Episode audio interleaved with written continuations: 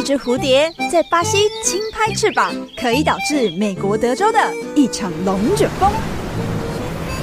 你的一个笑声，可以拯救全宇宙的烦闷情绪。解决你的无聊枯燥，午安生活为你的辛劳开药单，药效两小时，周一到周六中午十一点到一点，跟着一志一起解闷舒压救地球。持续锁定频道全国广播 FM 一零六点一，在每周一到周六中午十一点到一点的午安生活节目，我是一志，大家午安。我回来了，我从大陆回来了。我上礼拜天就出发去大陆深圳跟厦门，算是出差了啊，就跟其他的媒体朋友们一起去，呃，取经之旅，去看一下对方是怎么做的，而我们是怎么做的，来做个比较，我们是不是有什么可以呃进步的地方啊？或者说，诶，有哪些是他们没有学到的？哈 去做了一个交流参访，这样。因为我在 IG 其实还蛮常。分享就是生活的动态，如果你有看到的话，可能都知道我去了哪里。但其实我就是都发一些吃吃喝喝啊、走走逛逛的风景照、自拍照啊。很多人私信说啊，你不是才刚从冲绳回来，怎么又跑出去玩呢？哦，没有没有没有没有，我是工作是工作，只是我没有把工作都剖出来给大家看。我们去了很多企业参访，呃，什么公关公司啊、媒体公司啊，然后到当地的电台呀、报业啦、电。电视台去看一下他们的是怎么个执行方式，一定跟台湾很不一样了啊！毕竟不同的操作模式啊。反正那个就是工作哈，我不是出去玩了，就这样。然后其实当当中也有一些很好玩的小故事啦，那等我整理一下再来跟大家分享。毕竟我昨天才下飞机，一回到家就开始整理行李，整理完之后洗完澡就躺在床上说。好累哦，好累哦，好累哦。虽然说，哎、出去去大陆有出去一些名胜古迹走，真的也是很累呢。然后走路走，一直走，一直走，一直走。像我这种懒猪，就喜欢躺在家里面，躺在床上，躺在沙发上面一动也不动。那走来走去也是一件算是工作，很累很累，好吗？所以我就感觉，哦天哪，完全没有放到假的那种感觉。今天一上班到公司啊，同事在跟我打招呼的时候，就跟我说：“哎、你讲话。”哎，还是还是很台湾腔呢。我说什么意思？他说你去一个礼拜，就是跟呃大陆的朋友聊天，不会就是默默的染上他们的腔调吗？其实事实上是有的哟。就是到了后面几天，我讲话其实又有一点，就是想说要跟他们讲一样，不然那个腔调不一样，感觉很奇怪，有没有？但一回到台湾呐、就跟室友在聊天还是干嘛的时候，就就就又把那个口音改回来了。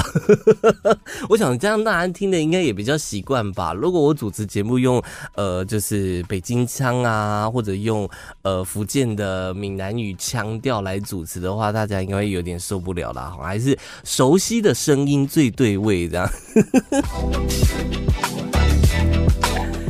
太久没上班，真的有些事情都有点不习惯。像是我今天早上才看到跟我们一起去大陆的另外一个媒体朋友就发文，就讲到说，哦，太久没上班了，今天第一天发现水壶没有带了啊，充电线也没有带了，检查了一下，好险有带脑袋来上班，好像都会这样子诶，就是太久没有上班了，会忘东忘西，有的时候该准备的会，哎，忘了带了怎么办呢？哈，又或者说，哎，有些是那个健忘症，有没有？哇，东西。都带齐了，结果坐的这个计程车、坐公车、坐 Uber 的时候，给他忘记在车上，那也是很麻烦的一件事情，对不对？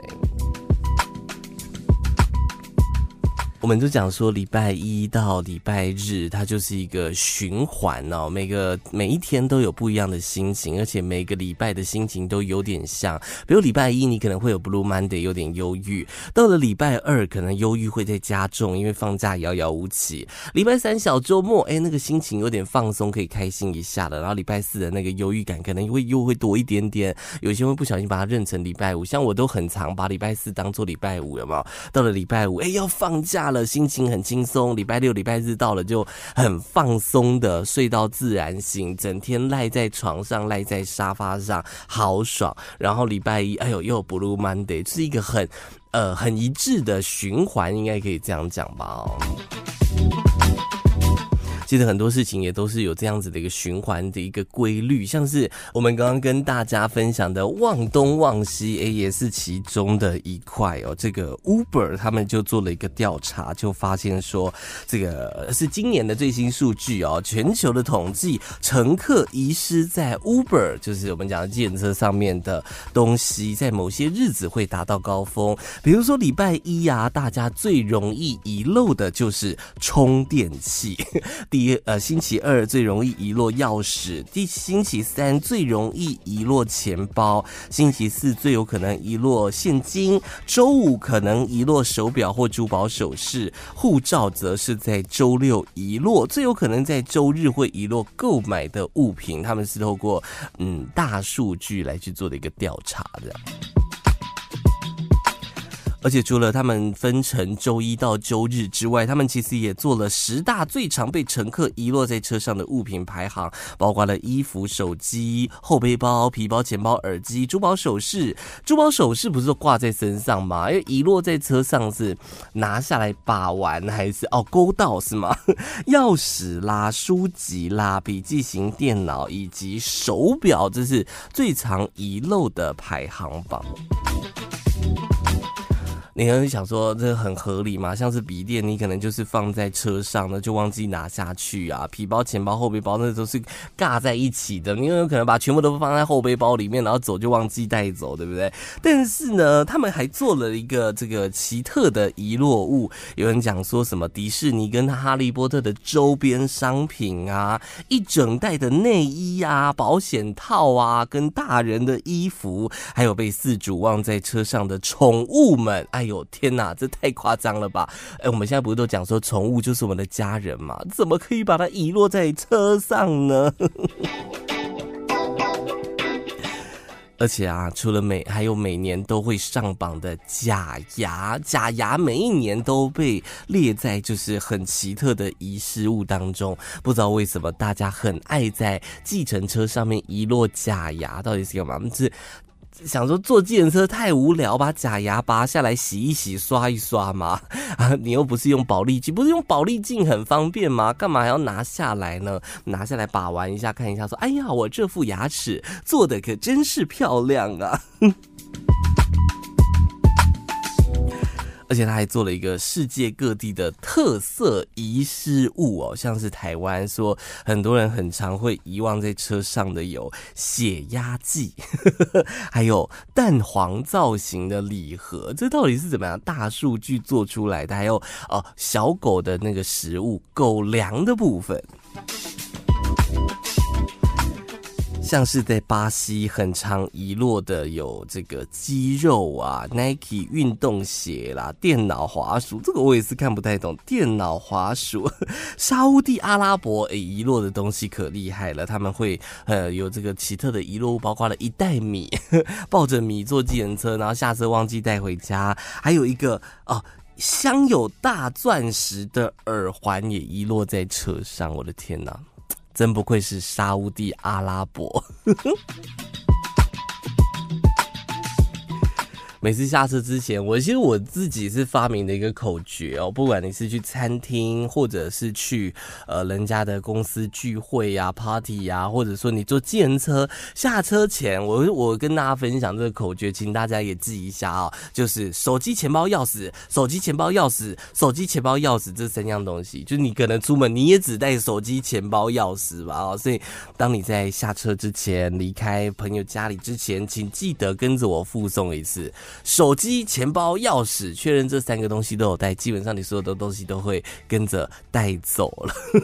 大家有对发票了吗？我一直找不到时间来对发票，我只有打开那个云端看一下那个就有没有中。我好像中了一张五百块，好像是那个 Foodpanda 的外送，但是我那一餐好像。叫超过六五百块，好像叫了六七百，也没有赚呐、啊，没有回本是吗？可以这样讲吗？反正我发票还没对，纸本的我不确定有没有中。但是每一次统一发票开出来之后，不都有那个讨论吗？什么呃千万大奖只花十五块的手续费啊？我每次都在想说，天哪，怎么会有这么幸运的人？真的很过分呢。像是我还看到一个新闻说，那个呃，有一个两百万特奖的，有一个也是。他去统一超商去列印，然后那个花了九块钱印了一张纸、两张纸、三张纸，呃，九块应该是印九张了啊，不不管，但是花了九元的列印费，然后拿到了两百万的特奖。还有另外一个，他是那个因祸得福巧克力啊，这个车子被拖掉，然后去缴那个九百元的拖吊费，结果没想到那个发票也中了两百万呢。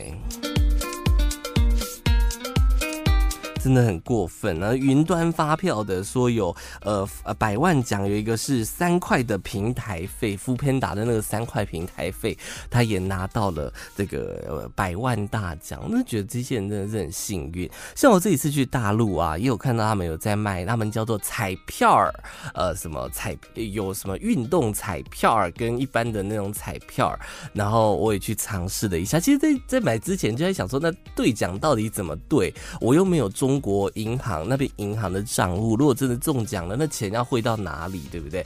然后那个同行的有人就跟我讲，哎，我有账户可以寄给你，你可以把钱汇过来，然后我再分给你。这样，我想说，那你如果不分给我怎么办？你如果把我的钱私吞了怎么办？然后后来想到不对耶，首先第一个我要先能够中奖，第二个我要能够中大奖，第三个要汇给他，第四个然后他不分给我，我有这几个问题需要考虑。如果我第一关都没有中，就是那个彩票。连中都没有中，那后面的其实也不用考虑，对不对？我这次去真的有玩了一下他们的刮刮乐哦，他们我不太确定到底名字叫什么，反正都统称叫做彩票这样。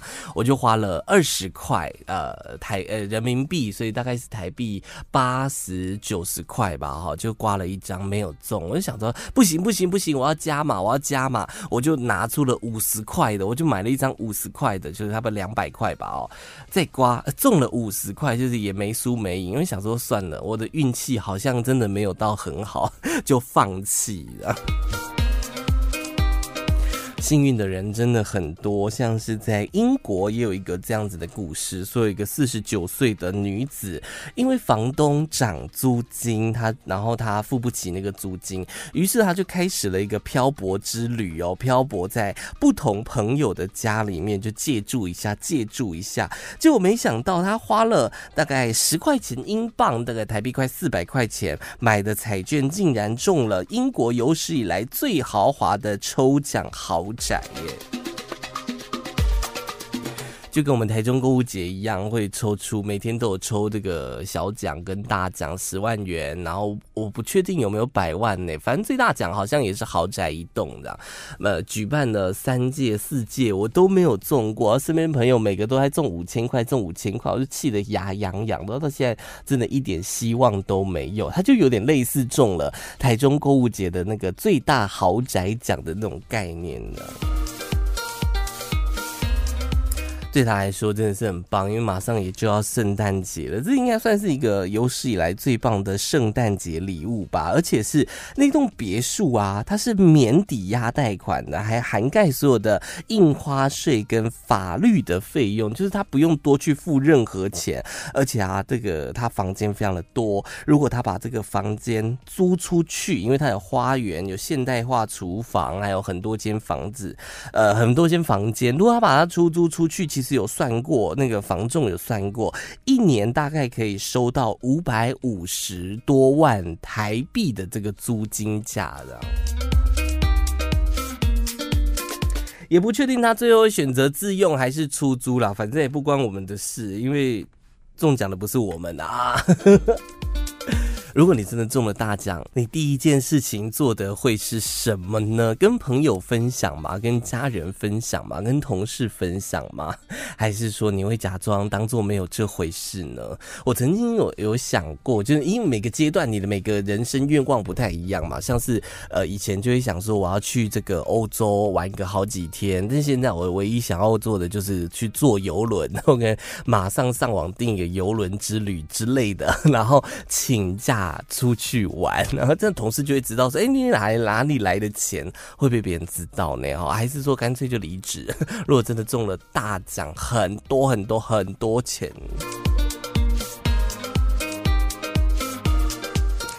但不管怎么样，一定都会是那种很激动的心情吧，可能会大呼小叫说啊，中奖了，中奖了，很开心这样。在国外有一个淡定哥，超级屌的哦，他据说啦哈，听到中大奖第一时间的反应就是跟他女儿说 OK，然后就。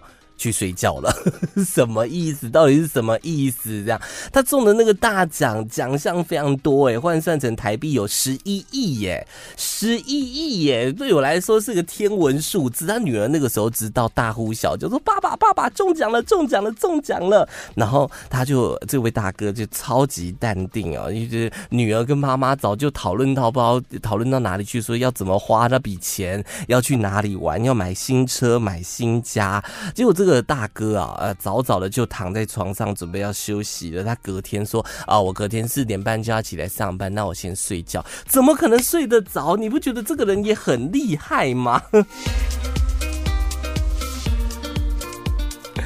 我完全没有办法。如果今天我真的中了十一亿的话，我当天肯定就不睡觉了吧。然后隔天就呃请个特休，然后跟老板讲说，不然你开除我啊！我现在不需要你的钱，我很有钱，我做这份工作只是当个兴趣，这样。他肯定还是很淡定的去上班，而且没有让任何人知道他中大奖这件事情。同事也完全没有从他的那个喜悦，呃，他也没有什么喜悦的心情啊，也不知道他到底中了大奖这件事情。我觉得这算是一个很能忍的人呢，对不对？还是说他对钱的定义不太一样啊？我也可以跟大家保证，我如果真的中了十一亿，我也会很淡定，只是。我还没中奖就是了。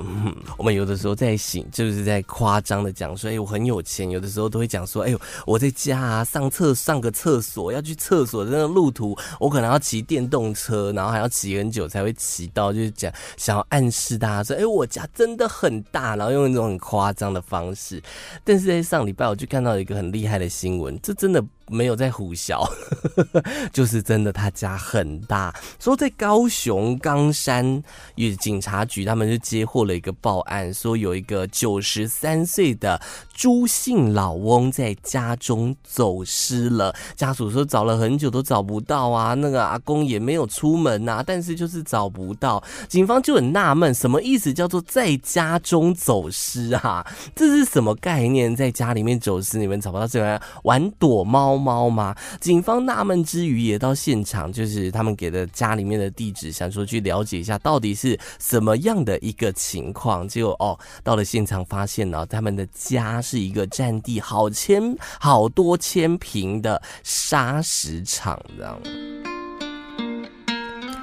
找了很久，在住家旁边的发现了鞋印的轨迹，然后循线找到老翁，发现的哦，原来老翁是不小心呃摔落到沙坑堆下方，因为整个家里面很大嘛，好几好几千平哎，对不对？又有好多的土堆，家属怎么找都找不到，那赶紧叫了救护车把老翁送到这个医院来检查。而且你知道，在报警之前，家人其实找了很久，他们说找了一个多小时。时都找不到这个阿公，这样。我的天哪，真的是，这是炫耀文吧？想要跟警方炫耀一下，说：“哎呦，警察贝贝，我家很大，我找不到我们家那个阿公啊，是这个意思吗？”真的是，不然你把土地分我一点点嘛，这样就可以缩小阿公走失的范围了，不是吗？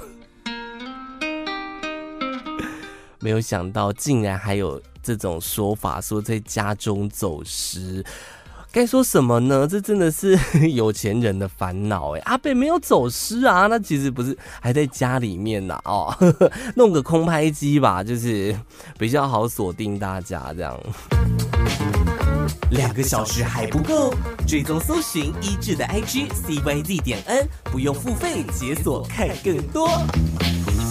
回来玩生活，我是一志。我们都讲说送礼要送到心坎里嘛，最近也是一个送礼的时机。送什么礼呢？圣诞节的交换礼物，不管你是跟同事一起交换，跟朋友一起交换，或者说家人一起来交换礼物，两个人都说送礼要送到心坎里嘛，因为要送个最呃符合对方就是他最实用的东西。网络上面就在讨论说，到底该送什么？有什么最烂礼物，就千万不要送。的，请大家要留意哦。我们先来看一下，就是大家普遍认为拿来当做圣诞礼物不会呃受到很大的青睐，但是绝对不会出彩的礼物，我自己是把它这样归类了啊。比如说香氛、香水跟护手霜。这三个就是送，然后对方也会觉得哇很赞，但是又不会到说哇的那种哇，就是哇很赞，但又不会有那个负面的感觉。因为我自己觉得香水这种东西必须得要本人去闻过那个味道，真的我很喜欢。比如我像我比较喜欢木质调的，你如果送我一个花香的，我可能就哦谢谢谢谢谢谢谢谢。像护手霜我自己也没有在用啊，香氛我也没有在用啊，哦这个收到当然会开心。啦，但是也不会到说哇的那种感觉，这样。味道很重要，请大家一定要注意，味道很重要。你不要选一个很奇怪的味道，选那种最安全的，好不好？人气排行榜第二名的是食物哦，比如说一些甜点啊，一些零食啊。有网友就分享说，泡面加零食，说收到的人都很开心。我自己是觉得。食物是个烂礼物，你知道我曾经在国中的时候，班上举办交换礼物，然后精心我精心准备了什么东西，马克杯的样子，然后交换到一个礼物，打开来是糖果饼干，我很生气，你知道吗？那个糖果饼干不是什么糖果很厉害的糖果饼干，它是下课的时候跑到福利社去买的那种糖果饼干，因为送我呃我抽到的那个同学他忘记准备了，他就是下课的时候冲去。福利社买，然后随便包一包拿来送礼，这真的是会让人家很生气耶。好，来看地雷礼物，第一名是 马克杯。啊啊啊！原来原来我国中的时候就送的那个是地雷礼物，马克杯。突然觉得好像，哎呦，你收到零食也没有什么，就是哦，这个天壤之别。马克杯也很烂，哎，马克杯很好用，好不好？那图案那么可爱，对不对？而且。也不会送失误啊，马克杯就让你喝水用的，你管它上面长什么样子。你知道小时候啊，就是国中、高中的时候，都会觉得星巴克的杯子很漂亮。我讲的不是大的马克杯哦，是在喝那个意式浓缩咖啡 （espresso），就小小一个，诶，没办法装什么水，就是一个 espresso 浓特浓。就没有的那种小杯子，以前都会觉得很可爱，然后就想说买来送，或者我收到会很开心，完全没有想到说啊，收到的人拿那个杯子要干嘛？哎，国高中谁在喝 espresso？我就问。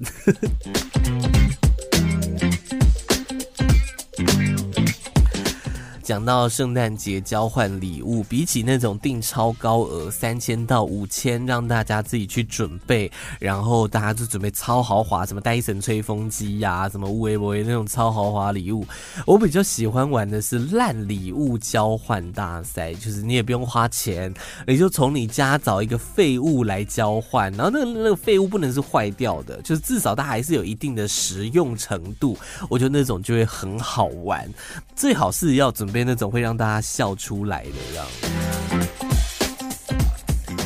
地狱礼物的推荐呢，可能有些人，如果你有要玩的话，这些你可以列入考虑。比如说实用过头型的，什么叫做实用过头呢？就是它真的很实用，但是诚意度是零。比如说菜瓜布，收到的时候会傻眼，但是它很好用，诶，可以拿回家，它是用得到的东西。比如像我就会很希望收到，比如说。呃，两大串卫生纸，哇，那真的是太棒了！呃，还有指定品牌哦，我最近都是用好事多的那个紫色的那个三层卫生纸，请你，请大家，哎、如果我朋友现在有在听的，你想要准备地狱礼物送我的话，请准备好事多的紫色三层卫生纸，好不好？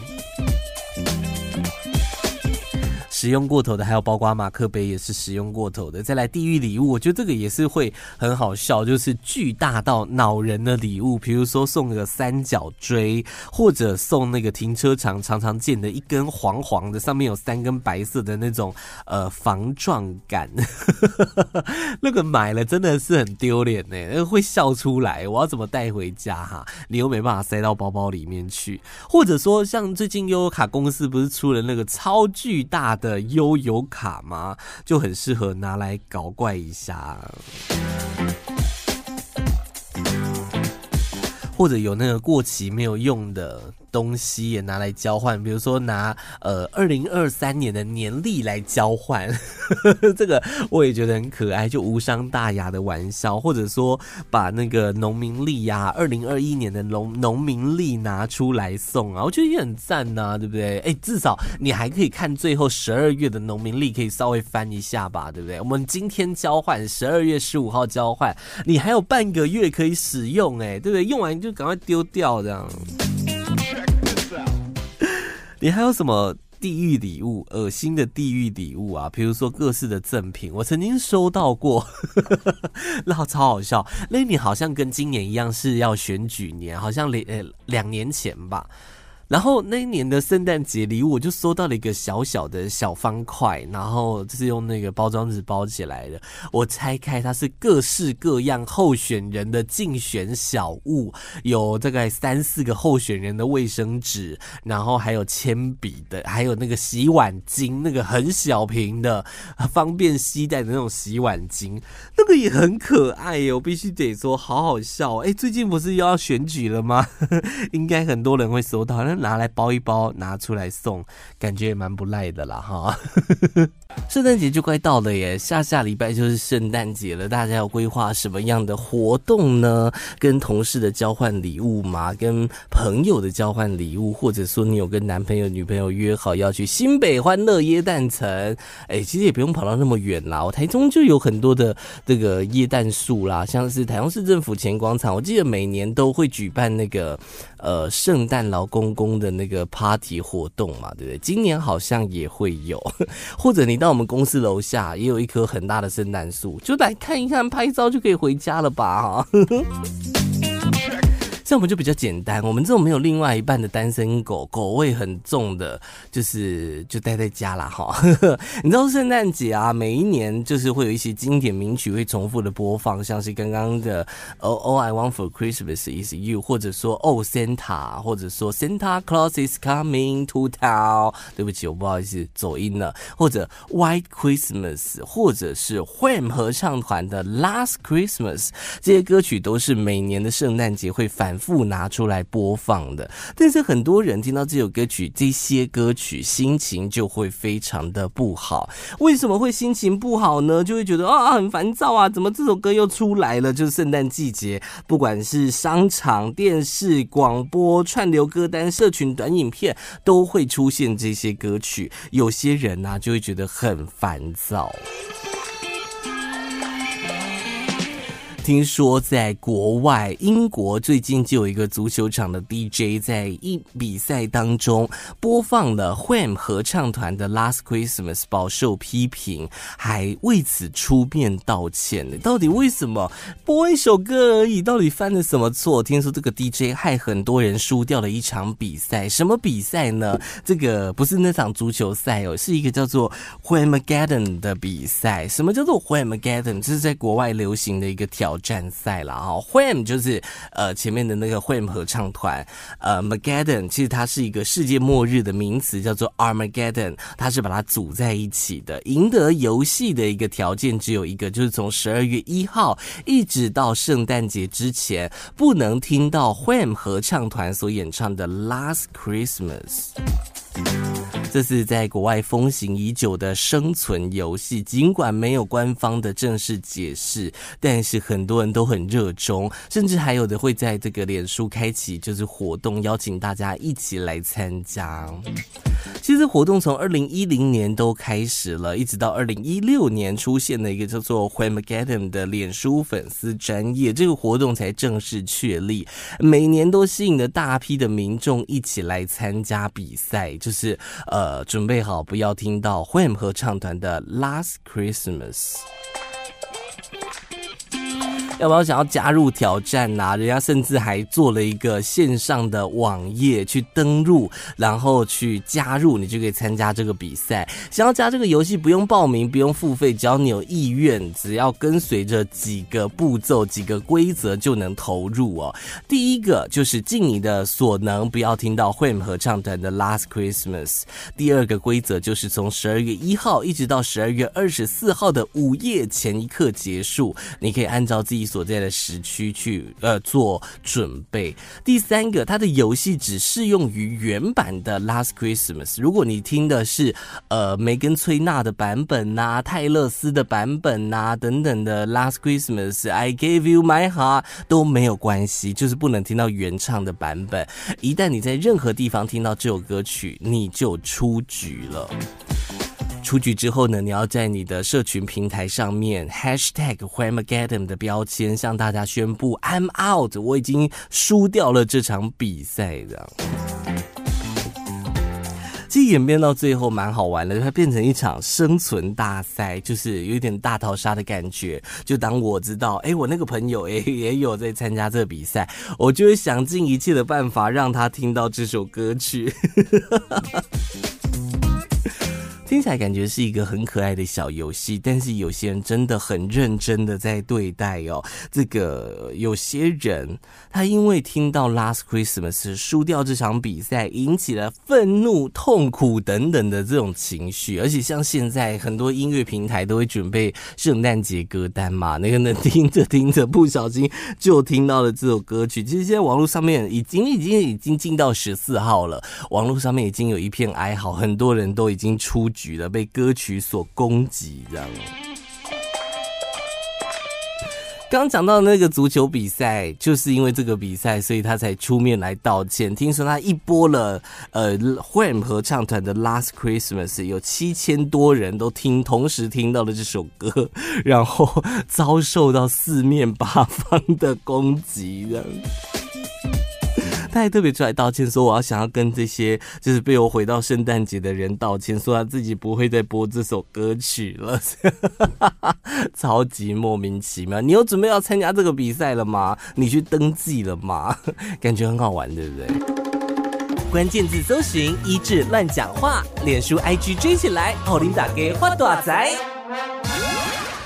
随着疫情趋缓呢，各个餐饮业啊、观光业啊，其实都有慢慢在复苏的迹象哦。其实很多产业在呃新冠疫情期间都受到了很大的冲击，然后可能来客数会减少啊，或者说同业竞争的关系，所以每个产业、每个行业都在想要突破创新，想要增加一点这个大家来消费的意愿嘛。比如说像是麦当劳就是推出了很多不。不一样的新产品，什么乌龟博的派巧克力，哎，香蕉巧克力派是吗？像我这次去大陆也吃了他们当地的抹茶豆乳双馅儿派，这样也是蛮不错的。就是会推出一些限定商品，吸引大家。肯德基出了这个皮蛋蛋挞，然后大家可能会想说来尝鲜一下。那既然都要买蛋挞了，那那个六桶呃 六桶餐、八桶餐、八块鸡桶餐，是不是也可以买一下，就会增加一点收入？这样，像是很多披萨也很喜欢恶搞嘛，加这个加那个的。我们今天要带大家来看到日本，日本的也很厉害，这也是很喜欢推陈出新的一个国家啦哈。随着这个大家可能这个泡汤的习惯呐，生活习惯的改变呐，在日本他们传统的这种澡堂的客人不断的在减少，因为可能想说不要跟其他人有接触，那就不要去泡澡了吧。但是为了拼生存，他们各地的这个澡堂都积极的发挥创意，想要推出一些比较新奇的。泡汤体验，当然就是希望吸引年轻人，然后增加新的客群嘛。最近在东京有一间老牌的澡堂的玩创意玩的太过火了，结果被大家骂爆了。我觉得其实蛮特别的啊，他这个创意。我们现在大家来看啊，他那个影片就看到说，在那个池子里面啊，这个工作人员把一勺一勺土黄色的液体倒到的这个泳池当中搅拌。但到底在搅什么东西呢？后来才发现啊，说哦，他们倒入的那个土黄色液体其实是豚骨拉面的高汤，这样。这间这个创意发挥这个创意的店家，其实也算蛮老牌的，是一九三三年创业的老牌澡堂，推出了这个新奇的泡汤体验的情景的。他们找上了一间拉面店，帮忙熬制豚骨高汤，然后把它倒到浴池当中，成为博多拉面风吕，就是你泡在里面，有一种我是拉面的感觉。而且啊，这个早上的这个拉面店，他们其实也抱持着怀疑的态度，然后他们就呃有稍微讨论了一下，这到底可不可行啦、啊？当然，他们也做好切割的准备嘛，反正他们叫我们做的啊，那么付我钱，我就做给他，我不参与任何的意见讨论啊，后果你们自行负责。他们在十一月底连续两天举办的这个拉面博多拉面风旅的这个活动，结果没想到第一天才刚结束，第二天还没办哦，就遭到大量的网友批评说这种行为相当不卫生，然后活动就呃紧急喊卡了，这样。不不。等下，修蛋几嘞？修蛋几嘞？蛋几嘞？蛋几嘞？我是觉得。不会到不卫生啊，它就是重新熬煮的高汤啊，泡进去又怎么样了？这不是蛮新奇的？我我这是会吸引到我想去体验看看的。而且你看哦，呃，多方便呐啊！这个你如果想泡在里面，突然口渴想喝呃一口高汤的话，你就把脸泡到那个池子里面，就可以喝到最新鲜哎新鲜熬制的高汤了，不是吗？会不会很恶心啊？如果如果如果真的是有点饿了的话，我们不要喝汤嘛。我们那个请波多拉面那边处理一下，准备那个拉面现煮捞起来，很牢啊！哎，马上煮马上吃，不是觉得也蛮棒的吗？人肉豚骨拉面没有什么这个肉片哦，就是人肉。相较于豚骨啊，可能有些人比较喜欢味增。如果这个活动，我是觉得可以试着举办看看啦。而且我是觉得他们给的选项也太少了，对不对？你怎么只有博多豚骨拉面呢？你应该去准备一下味增汤底的、酱油汤底的。你那个池子那么多，一一一一池一种口味可以吧？对不对？让大家去泡一下啊，对不对？体验看看那种泡在里面的那种感觉啊，不是吗？而且你看，促进新陈代谢又能舒压放松，不是很赞的一件事情吗？而且同时啊，还可以喂饱你，哎，对不对？我觉得有的时候大家还是对于那种呃某些事情啦，抱持着一种。很莫名其妙的想，不也不是说莫名其妙，就是觉得觉得说没有必要这么严肃啊，对不对？他只举办两天，他又不是常态化进行，就试着泡看看嘛，对不对？你们这些网友每天那边酸言酸语的，你来泡看看，说不定会有不一样的体会，不是吗？好了，我们不要讲泡汤好了。其实除了说这个呃汤屋受到呃这个冲击之外，生意又受到影响之外，其实还有另外一个居酒屋。他们日本的居酒屋也非常的多。那你去当地，你要怎么选择居酒屋呢？你可能会想说，来选个比较有特色一点的居酒屋哦。像是在日本这个有名古屋有一个鯛鱼烧居酒屋，他们就提供了一个很特别的服务，就是在顾客用餐前。要先被女店员赏耳光，没想到这个服务一上线，没想到受到热烈的欢迎，哎，大家都想要去被打个巴掌，这样。吸引了很多顾客前来体验。其实这间居酒屋，它的故事也蛮呃特别的，因为它是一间快要倒掉的居酒屋，没想到因为这个三耳光的这个特殊服务，把店家又救回来了，而且红到国外去，很多外国朋友也都想要花钱来被赏耳光，而且。起初哦，整间店只有一个员工负责扇耳光。随着需求增加，老板甚至还要开出职缺，找更多美女店员来负责扇耳光，而且免费服务啊。他们也很聪明，把它改成付费的服务，扇一次要一百元日币哦，一百元日币也才二十几块钱，哎，小钱呐、对不对？想要体验一下，付钱，付钱，付钱。结果没想到哦。更受欢迎，而且还有那个指定的，还会把那个店员一字排开让你选，跟他会敬礼说：“哎呀，いらっしゃいませ。”你想要呃被谁扇耳光？你要指定的话，再加五百元日币。哎，五百元日币也很便宜啊，才一百多块钱，对不对？花得了吧，对不对？ 好了，不过可惜的是，这项服务呢已经停止供应了，非常的可惜。我们看到的是旧影片呐，就是很久很久以前提供的服务。哎，毕竟店员负责赏人家巴掌，手也是会痛的呢。你有没有？这也算是一种职灾，有没有？那个美女店员小姐姐回家之后手都肿起来，也不太好嘛。哦，这其实是蛮久以前的事情，但是也是让我们知道说。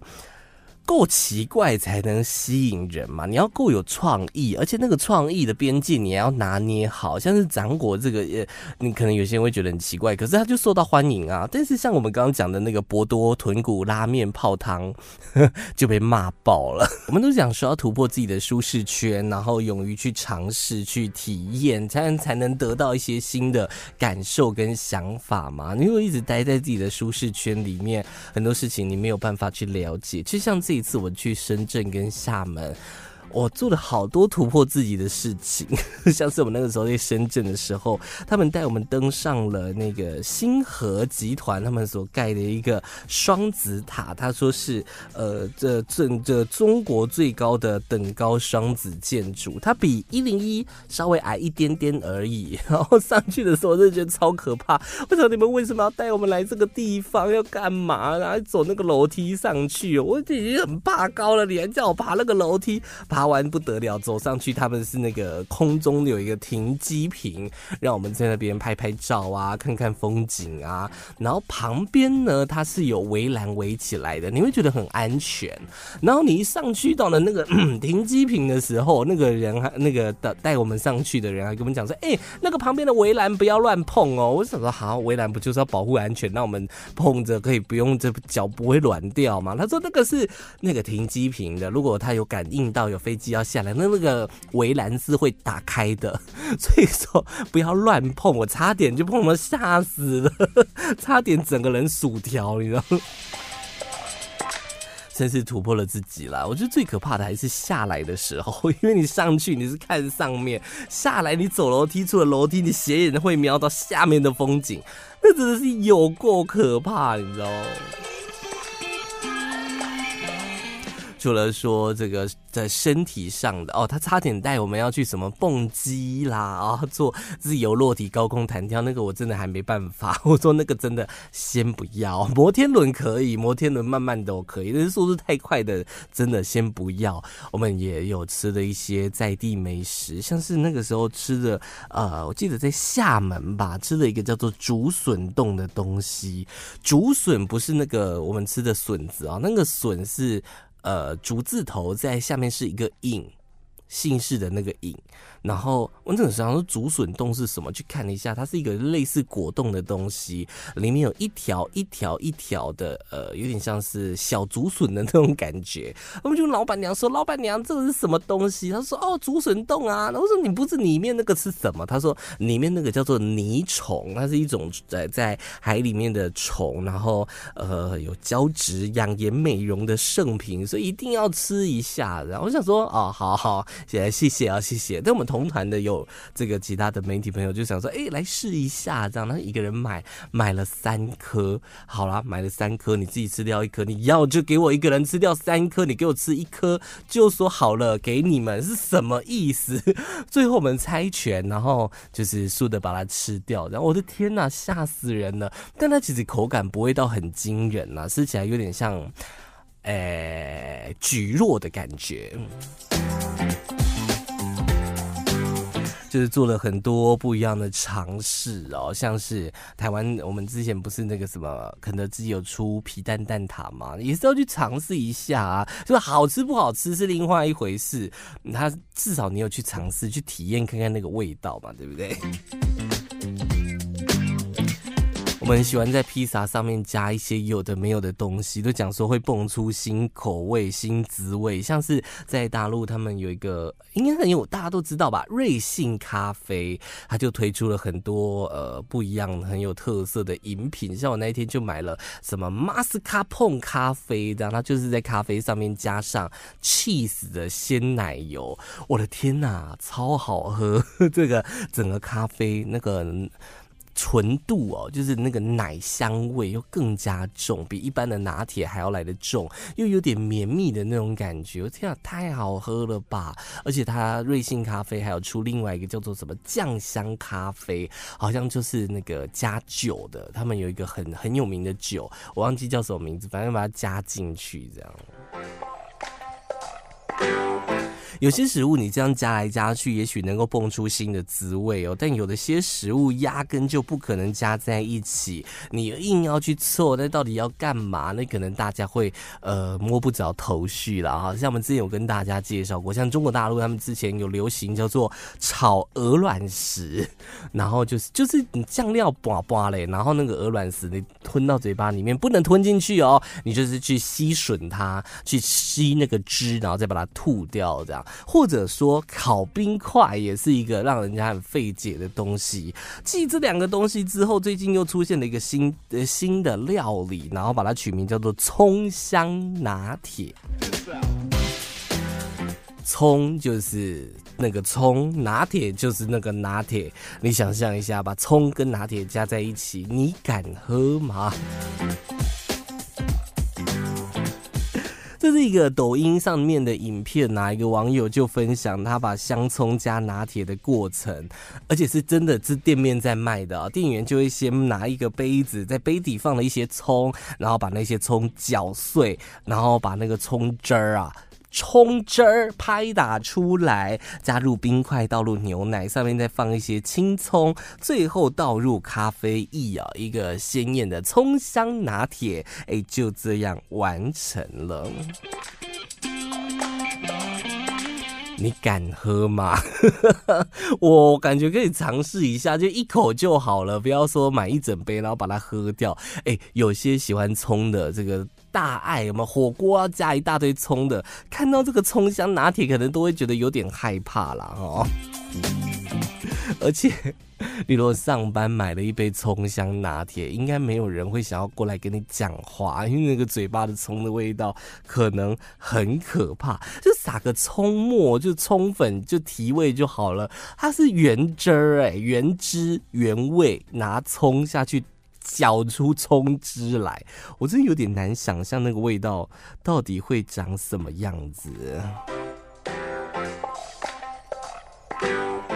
而且除此之外啊，在另外一个抖音用户，他也曾经分享过，在中国南昌喝的另外一种饮品叫做皮蛋拿铁。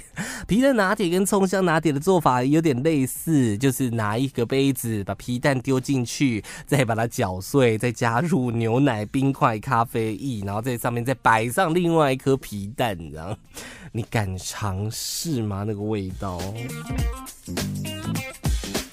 很多人讲说，这该不会是这个真心话大冒险输了的惩罚啦？好啦，今天节目就这样啦，谢谢大家的收听。IG 搜寻 CYZ 点 N，脸书搜寻一枝兰讲话就可以找得到我。我们下礼拜见，拜拜。